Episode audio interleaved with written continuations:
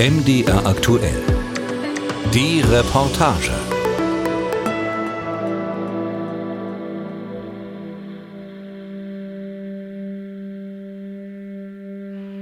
Du kannst ihn nicht fangen, nicht begreifen. Nur spüren, beschreiben, vermessen. Vom Wind erzählen. Nimm dir wie die Alten die Windrose dazu. Die Enden der Welt gebündelt in einem Punkt. Das Haus am Stadtrand.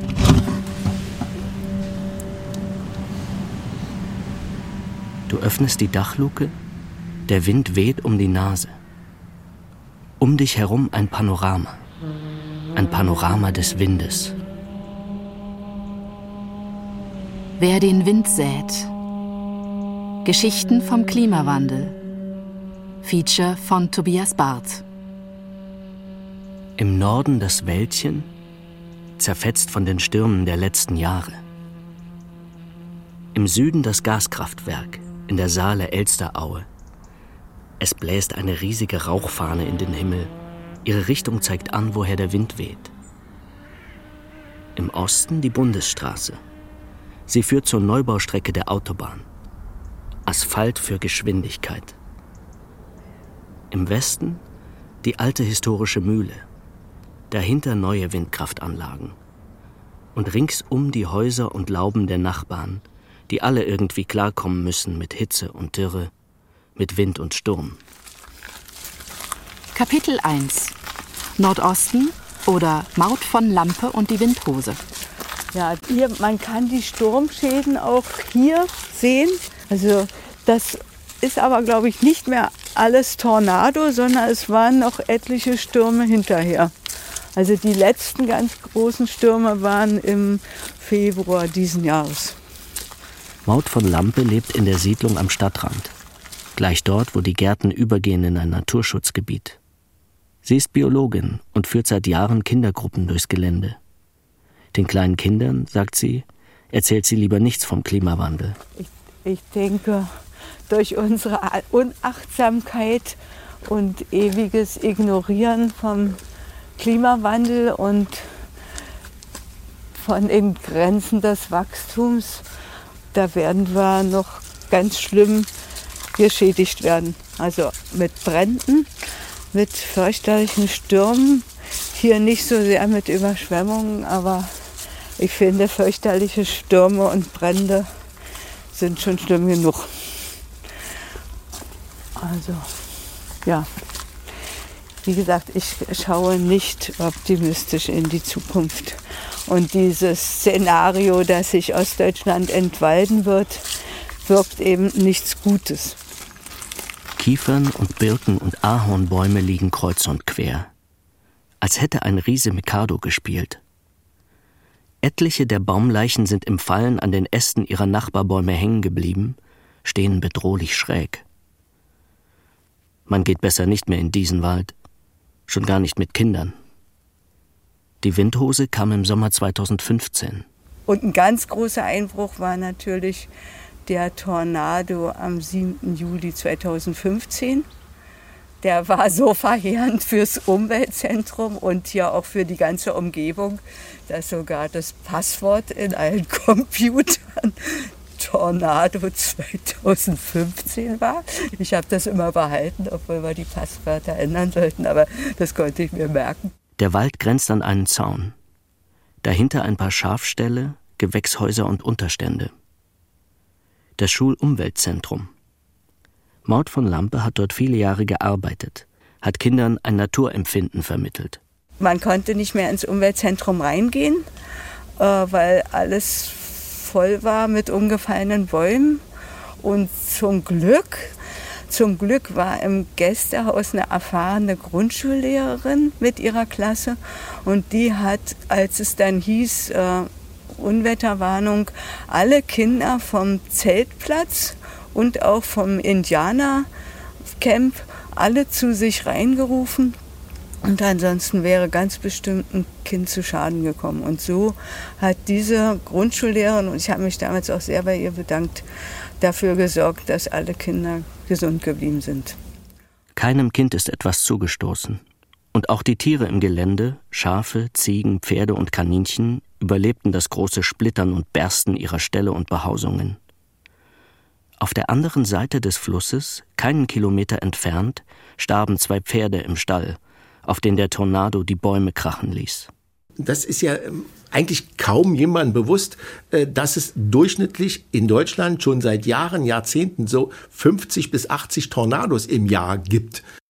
Thomas Globig war viele Jahre der Wettermann des MDR Fernsehens. Jetzt ist er im Ruhestand.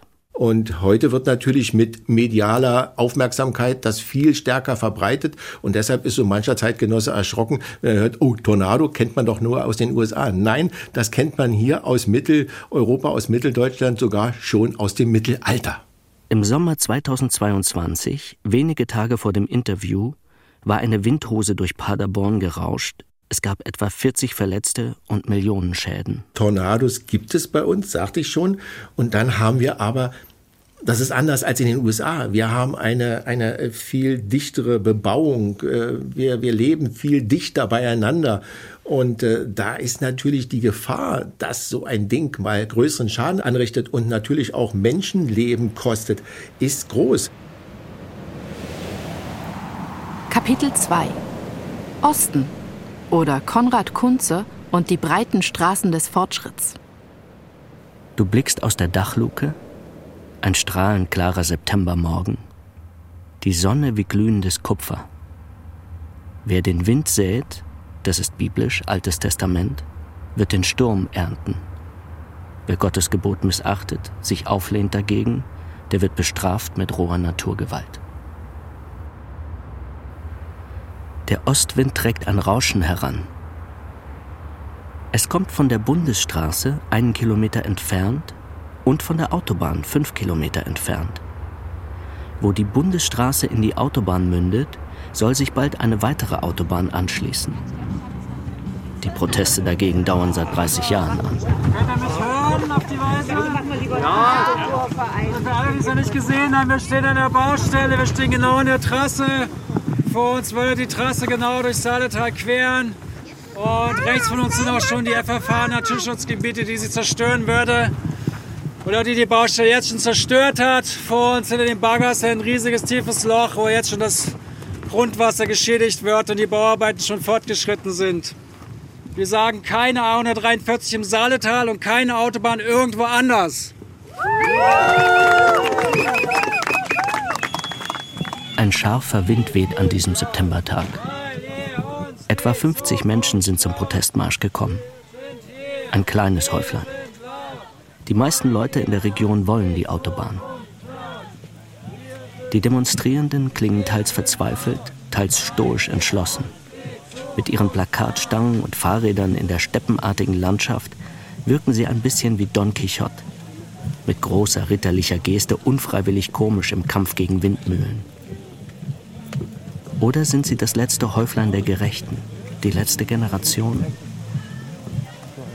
Die Demonstrierenden machen sich gegenseitig Mut zum Weitermachen, wiederholen die alten Argumente, finden neue. Das Land hat heute 13.000 Kilometer Autobahn. Zur Wiedervereinigung waren es 10.000 Kilometer. Und im Jahr 2030 sollen es nochmal äh, 1.000 Kilometer mehr sein. Das ist keine Verlangsamung des Bautempos, das ist auch kein Lückenschluss. Das Reden vom Lückenschluss ist eine Lüge. Es ist eine Fortsetzung des ungebremsten Ausbautempos seit 40 Jahren. Und das ist völliger Irrsinn. Wir haben alle diesen Sommer erlebt. Wir haben diese Demo gemacht bei 40 Grad im Juli. Leute sind fast umgefallen in Gimritz. Das haben wir noch nie erlebt. Keiner von uns hat so einen Sommer in Deutschland jemals erlebt.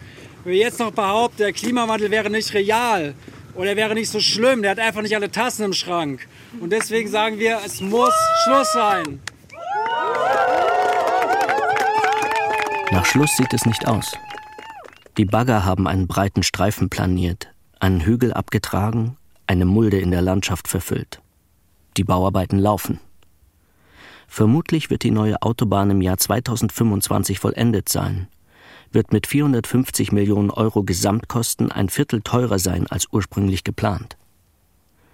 Geld, das besser angelegt wäre in die Energiewende oder in den Ausbau des öffentlichen Verkehrs, so sehen es die Demonstrierenden. Also der Verkehr ist in Deutschland für ungefähr 17 Prozent des gesamten CO2-Ausstoßes verantwortlich. Ähm, das ist, glaube ich, der viertgrößte Posten äh, in Deutschland. Konrad Kunze ist Soziologe. Sein jüngstes Buch heißt Deutschland als Autobahn. Er lehrt an der Martin-Luther-Universität Halle. Und ich denke, ähm, das Tempolimit kann den Effekt haben, dass es die Autobahn und das Autofahren unattraktiver macht, dass es das Autofahren reduziert auf eine ganz praktische Sache, um von A nach B zu kommen, aber sozusagen diesen ganzen äh, libidinösen Lustaspekt rausnimmt aus dem Autofahren. Heute dienen Autobahnen dem Wachstum, von dem man seit 50 Jahren weiß, dass es Grenzen hat. Doch es geht immer so weiter. Fortschritt durch Geschwindigkeit. Du liest, der Bestand an Kraftfahrzeugen in Deutschland ist letztes Jahr wieder um fast eine Million gestiegen. Jetzt ist er bei etwa 60 Millionen angekommen. Fast alle verbrennen Öl, pusten Abgas durch den Auspuff in die Atmosphäre.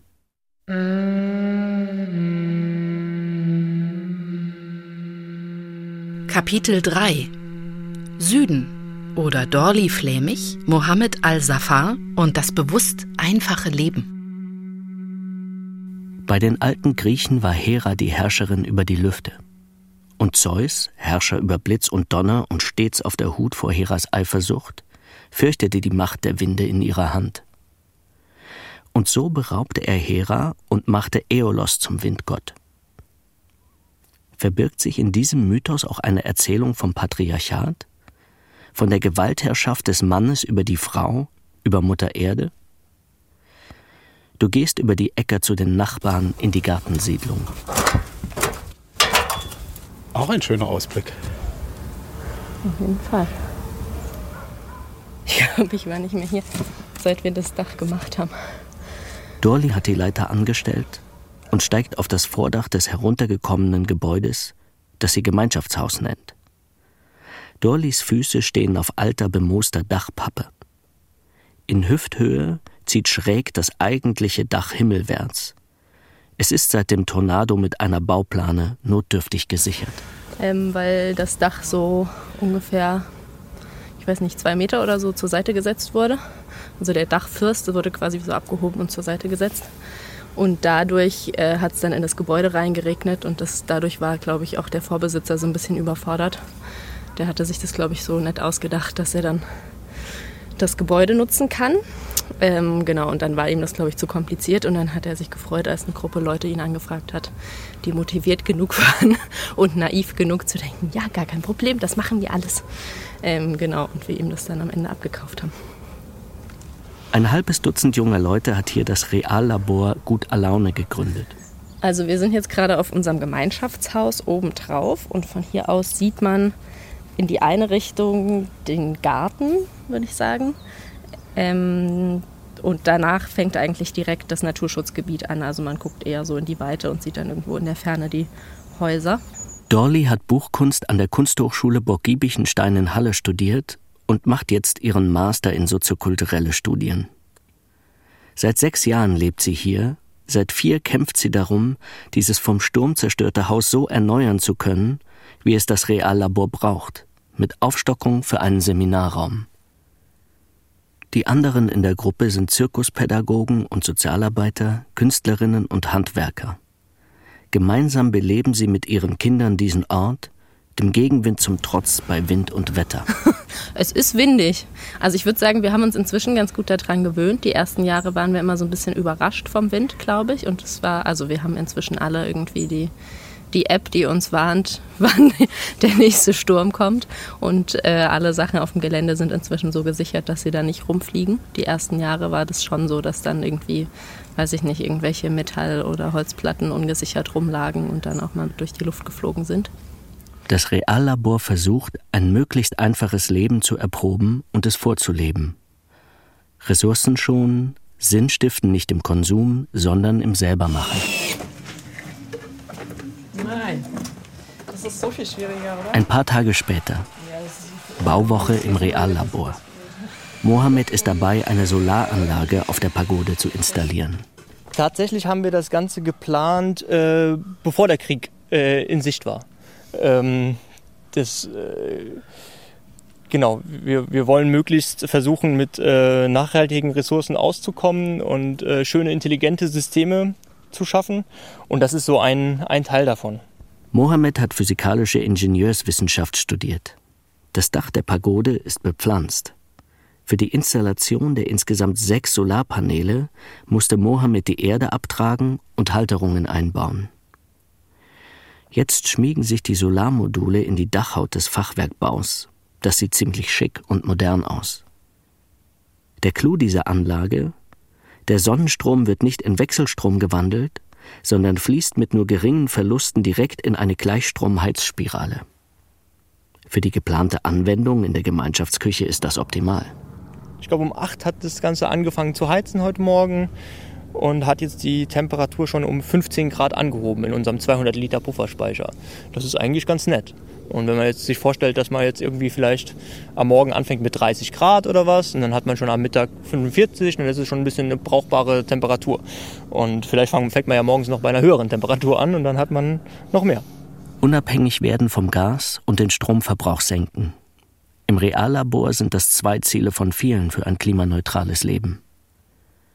Wenn der kalte Wind weht im Winter, dann kann es im Reallabor recht ungemütlich werden die Jurten und Wohnwägen bieten wenig Schutz, kühlen schnell aus bei Frost und Wind. Eins der Kinder erzählt, wie immer der Wind durch die Ritzen sauste. Es hat ihn nachgemacht und so das Pfeifen gelernt. Aber stimmt es überhaupt, dass der Wind, wie Mohammed und Dorli berichten, hier immer häufiger und immer stärker weht? Die Wettermessstationen in Halle und Umgebung sind nicht sehr eng gesät schon gar nicht solche mit langen Datenreihen zum Thema Wind. Die private Wetterstation an der Saale-Fähre misst seit 2011. Und sie belegt, seit 2014 gibt es deutlich mehr Wind als in den drei Vorjahren. Aber das ist Wetter, nicht Klima.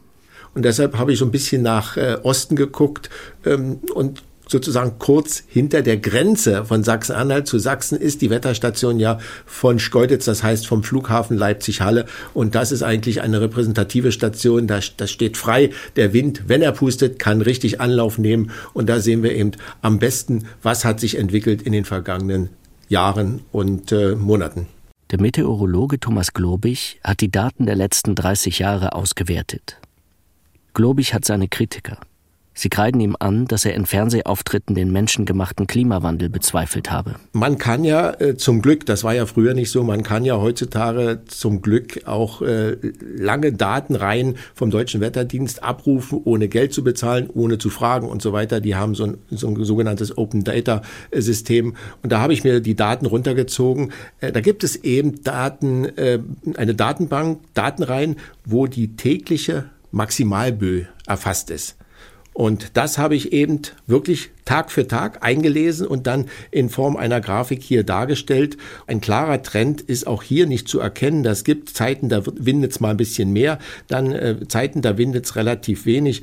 Und äh, also ein ähm, kontinuierlicher Anstieg zum Beispiel in den vergangenen äh, 20 Jahren, was hier dargestellt wird, sieht man hier nicht. Der Wert der Wissenschaft, nüchterne Zahlen, die sich intersubjektiv prüfen lassen und die den subjektiven Eindruck auch mal widerlegen. Richtig, richtig. Und äh, das, was man hier sieht, ähm, deckt sich im Prinzip auch mit den Daten, die man weiter nördlich hat. Ich sage mal, Mitteldeutschland nicht gerade die windigste Ecke, abgesehen mal vom Brocken, aber dann geht man an Richtung Küste und da habe ich äh, mit Kollegen gesprochen und die haben ja auch bestätigt, auch an der Küste sieht es genauso aus, äh, dass da keine Zunahme der heftigen äh, Stürme, Orkane oder auch Sturmfluten eingetreten ist, sondern das bewegt sich alles auf einem ich sag mal, normalen Niveau. Da gibt's mal Zeiten, da ist etwas weniger Sturm und dann etwas mehr wieder. Ja, das ist eben äh, so, wie man wie man es eben hier auch sieht in dem Diagramm. Du bist beruhigt. Der Wind ist bisher durch den Klimawandel in unseren Gefilden noch nicht stärker geworden. Bisher. Aber auch das sagt dir die Wissenschaft. Eine Zunahme von heftigen Winden wird in Zukunft wahrscheinlich denn durch die Erderhitzung ist einfach mehr Energie in der Atmosphäre unterwegs. Und Wasser sowieso. Das wird für Starkregen und Überschwemmungen sorgen, auch hier an der Saale.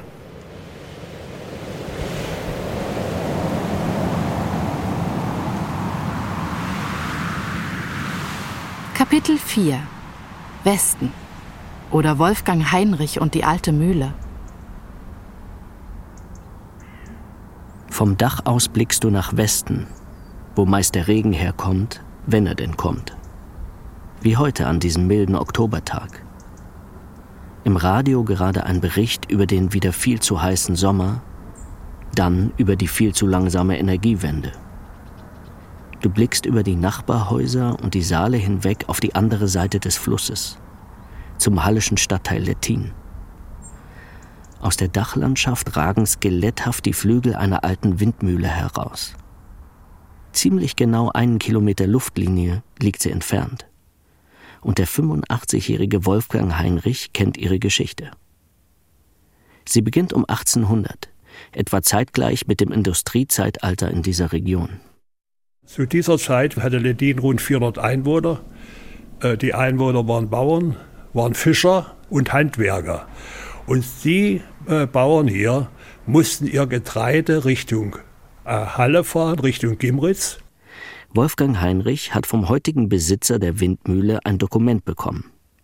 Es ist ein Antrag aus dem Jahr 1818. Ich wollte mal vorlesen, wie damals so ein Antrag war. Gehorsamste Bitte um gnädigste Resolution wegen Anbau der Windmühle zu Lettin. Die Gemeinde Lettin hat bereits im vorigen Jahr um gnädigste Resolution im Betreff des Windmühlenanbaus zu Lettin gehorsamst gebeten. Da ihr nun bisher noch keine Nachricht erteilt wurde, so erdreiste sich dieselbe hiermit nochmals untertänigst zu bitten, eure hochlöbliche königliche Regierung wolle ihr dieser baldige Resolution gnädigst erteilen. Ledin am 27. März 1818, der Ortsvorsteher, gezeichnet Kreuzmann. Wie gesagt, drei Jahre hin und her zur unteren Verwaltung, zur oberen Verwaltung wieder zurück und äh, damit hatte man einen Einblick, wie die deutsche Bürokratie schon im 19. Jahrhundert gewuchert hat, würde ich mal sagen. Ja. Drei Jahre fast gebraucht, um die Genehmigung der Mühle zu erhalten. Zähe Genehmigungsverfahren, denkst du?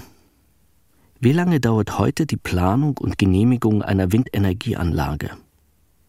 Durchschnittlich, so schreibt es der Bundesverband Windenergie auf seiner Webseite, vier bis fünf Jahre. Seit den 1930er Jahren unterstützt und ersetzt ein Motor das Mahlwerk. Das ist der Umstieg auf fossile Energie. 1990 stellte die Lettiner Mühle ihren Betrieb ein. Wieder so ein Epochenbruch technisch das Ende des mechanischen Zeitalters und der Beginn des elektronischen. Von analog zu digital. Politisch die Wiedervereinigung Deutschlands, ökonomisch die Hochphase der Globalisierung. Die Zerstörung regionaler Kreislaufwirtschaft. Wolfgang Heinrich hätte sich gewünscht, dass die Stadt Halle das Gebäude kauft und vielleicht ein Museum daraus macht. Aber das ist nicht passiert. Jetzt steht die Mühle nutzlos in der Landschaft. Aber nicht weit von Lettin drehen sich neue Windmühlen, besser Windkraftanlagen. Ganze Windparks sind entstanden. Der Horizont verspargelt. Besser so, als das weiter so mit der Kohle, denkst du. Und Atomkraft nein danke.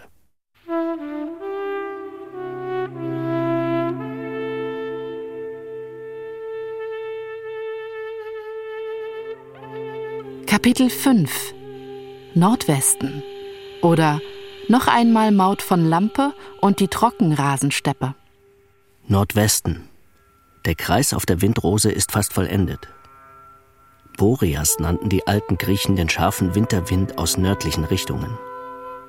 Bora nennt die Meteorologie einen kalten Windstoß, einen bögen Fallwind. Bora hieß auch das Auto deines Freundes. Passat war der Nachfolger. Deine Tante fährt Jetta ein Onkel Scirocco. Und auch dein Saphira ist vom C4 inspiriert, dem milden Westwind. Gern nannte man Autos nach Winden. Maud von Lampe, die Botanikerin, führt durch die Porphyrlandschaft im unteren Saaletal. Ein Naturschutzgebiet, das die Zukunft sichtbar macht und jetzt schon zeigt, was uns blüht. Oder eben nicht blüht. Ostdeutschland wird sich entwalden ziemlich bald. Und ähm, ja, dann haben wir eine Steppe. Und die Steppe ist hier in der Franzigmark schon da. Aber wenn dann ganz Ostdeutschland entwaldet ist, ist es wirklich schwierig, da noch gut wohnen zu können. Der Wind kann in der Steppe ungebremst wehen. Kein Wald bremst seine Wucht. Also Wind und Steppe verbinden sich. Wenn wir eben nicht aufpassen und keinen Wald nachpflanzen, dann, dann haben wir überall jetzt dieses Steppenklima. Und das ist sehr schwer, da irgendwas zu essen zu produzieren. Also in meinem Garten wächst fast nichts. Das ist, ist die Vegetationszeit ist zu kurz. Also sowohl am Tage als auch, als auch übers Jahr.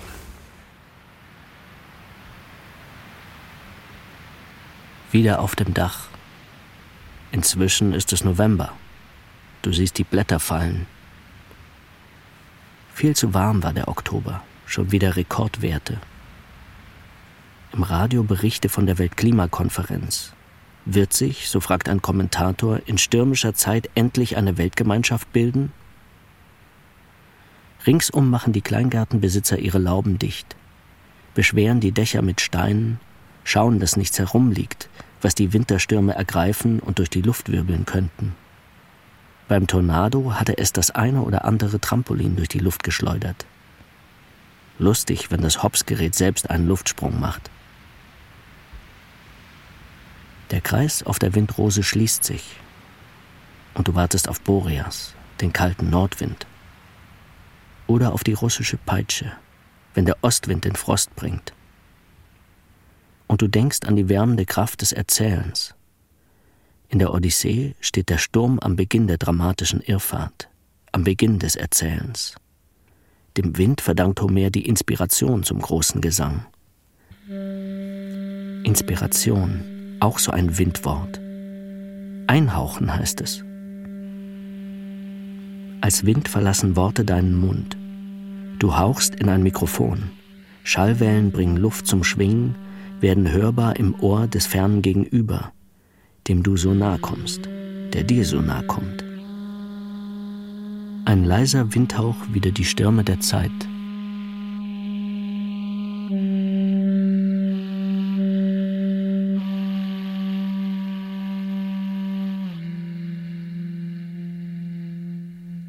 Wer den Wind sät. Geschichten vom Klimawandel. Feature von Tobias Barth. Mitarbeit Levin Schwarzkopf. Es sprachen Benjamin Kramme und Ellen Schweder. Redaktion Ulf Köhler. Ton und Technik Holger König und André Lühr. Regieassistenz Dagmar Palowski. Regie Ulf Köhler. Produktion Mitteldeutscher Rundfunk 2022.